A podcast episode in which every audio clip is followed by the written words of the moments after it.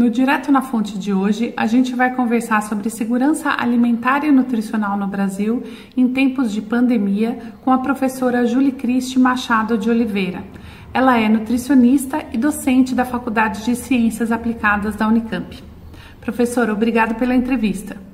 Desde 2014, o Brasil está de volta ao mapa da fome, segundo a FAO da ONU, que é a Organização das Nações Unidas para a Alimentação e Agricultura. Além disso, muitas pessoas têm relatado bastante dificuldade para conseguir a ajuda emergencial do governo federal. Professora, como isso contribui para a situação de insegurança alimentar no Brasil? Eu que agradeço a oportunidade de discutir esse assunto, Cris. É, é um assunto bastante relevante para o período que a gente tem vivido, por conta de que os estudos eles mostram que a relação da insegurança alimentar, que seria traduzida aí como uma dificuldade do acesso aos alimentos em quantidade e qualidade, além de outros elementos que são muito importantes, é, esse acesso ele depende diretamente da renda. A renda é o fator determinante do acesso aos alimentos hoje. Até porque a gente tem um contingente maior de pessoas vivendo nas cidades, né, que dependem dos seus empregos para que consigam acessar os alimentos e também é, acessar outros direitos, garantir outros direitos. Então, quando a gente vive uma situação dessa, em que várias pessoas que já estavam em empregos informais, que já não estavam com os direitos trabalhistas assegurados, e que elas facilmente perdem esses empregos informais, a, o surgimento da fome, da insegurança alimentar é um elemento que está dado na vida dessas pessoas. Então, é muito importante a gente compreender que essas ações estatais, as políticas públicas que asseguram uma renda, seja por via do Bolsa Família, seja por via do programa de aquisição de alimentos, que pode assegurar renda de agricultores, pequenos agricultores assentados, é, ou auxílio emergencial, a gente está, então, discutindo aí um direito dessas pessoas. Né? É um direito. E é um dever do Estado assegurar, até porque desde 2010 a, o direito à alimentação ele foi é, descrito na Constituição, incluído na Constituição Federal, né, por meio de uma emenda. Então é um direito que as pessoas é, têm à disposição e o Estado deve garantir, é, deve assegurar esse acesso.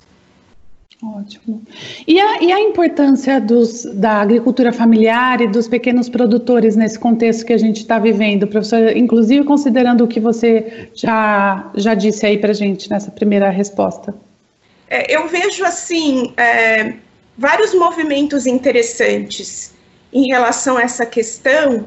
Uma é, que, que tem me chamado muita atenção é ver nas redes sociais, nas notícias, como, como vários é, assentamentos rurais, acampamentos rurais, têm feito doações maciças de alimentos para populações em situação de vulnerabilidade social.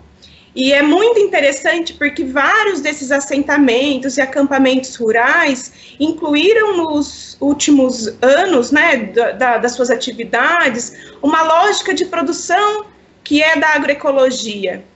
Então, quando a gente pensa hoje num mercado que é tão crescente de alimentos orgânicos, agroecológicos, que muitas vezes fica restrito à população mais elitizada, com maior renda, a gente vê os movimentos sociais numa ação de extrema solidariedade, doando esses alimentos, né, que seriam muito mais caros, dependendo da rede de comercialização, para as populações vulneráveis. Então, eu enxergo um potencial muito grande dessa relação.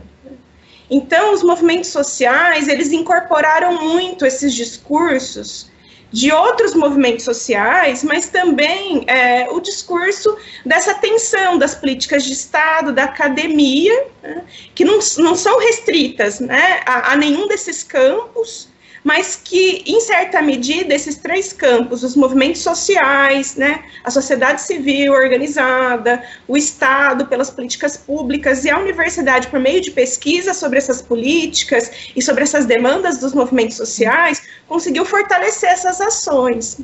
E o que a gente teve né, nesse contexto todo, que eu achei interessante, e eu acho que é o momento da gente monitorar para assegurar que isso de fato ocorra foi é, o direcionamento de 500 milhões para o programa de aquisição de alimentos, que é uma política pública federal que faz compra direta dos alimentos produzidos pelos acampamentos, assentamentos rurais, populações tradicionais diversas, que podem ser escoados numa doação simultânea para populações vulneráveis. A gente já teve uma experiência aqui em Limeira, foi o mestrado da minha aluna, da Bárbara, a gente analisou essa política aqui em Limeira, e foi muito interessante porque não é só uma geração de renda para os acampados, para os assentados. É uma garantia também de segurança alimentar para essa população, porque eles se sentem animados em produzir para vender e quando eles se animam para produzir, para vender, para comercializar, eles se sentem incentivados para produzir para o próprio consumo. Então tem uma dupla, um duplo efeito de renda e a garantia da subsistência. Muito interessante. Professora, e uh, uma última pergunta para a gente já encerrar. Uh, como que o corona, assim como uh, o, com o coronavírus, né, várias doenças que apareceram recentemente, como a gripe suína, a doença da vaca louca, etc., tem relação com a nossa alimentação, né, com o nosso sistema alimentar. Uh, qual o papel, então, que você acha que tem os nossos hábitos alimentares na prevenção ou uh, é na prevenção dessas doenças? É uma série de epidemias recentes, né? Tem uma relação muito grande com uma pressão que se estabeleceu nesse sistema alimentar, ou até melhor, do sistema alimentar nos ecossistemas. Então, é, o que a gente tem feito, o que a gente tem observado, é um avanço nessas fronteiras né, de preservação ambiental que fazem com que é, essas epidemias acabam eclodindo. Então, é, tem uma questão aí de uma valorização cultural muito intensa da, das carnes, de forma geral, né, dos alimentos de origem animal, ao mesmo tempo em que a gente tem discutido os impactos né, dessa busca por produção de carne, de outros né, alimentos de origem animal, é, no, no, próprio processo de saúde, doença da população humana, mas também nas questões ambientais. Então, o coronavírus em específico, e aí tem estudos da área de, né, da virologia, não é minha área de pesquisa, mas li artigos sobre isso, dizendo que tem uma semelhança muito grande entre os coronavírus encontrados nos pangolins e os coronavírus encontrados na circulação entre os humanos, bem como uma semelhança com é, os coronavírus encontrados nos morcegos, mas mais próximos dos encontrados nos pangolins, o que poderia ter, até colocá-lo aí como um, um agente importante nesse processo. E aí a suspeita é que a epidemia eclodiu a partir de um, mercado de carnes frescas em Wuhan, né? e esse animal em específico é um animal ameaçado de extinção, ele está nas listas de animais ameaçados, a caça é proibida, então a gente tem que partir aí para um entendimento mais profundo de que há necessidade de dar uns passos para trás em relação a essas nossas relações com, as, com, a produção de carne ou também com a carne de caça. Até porque teve aí a questão da HN1, H1N1, que provavelmente foi na origem aí de um sistema de confinamento de produção de carne suína.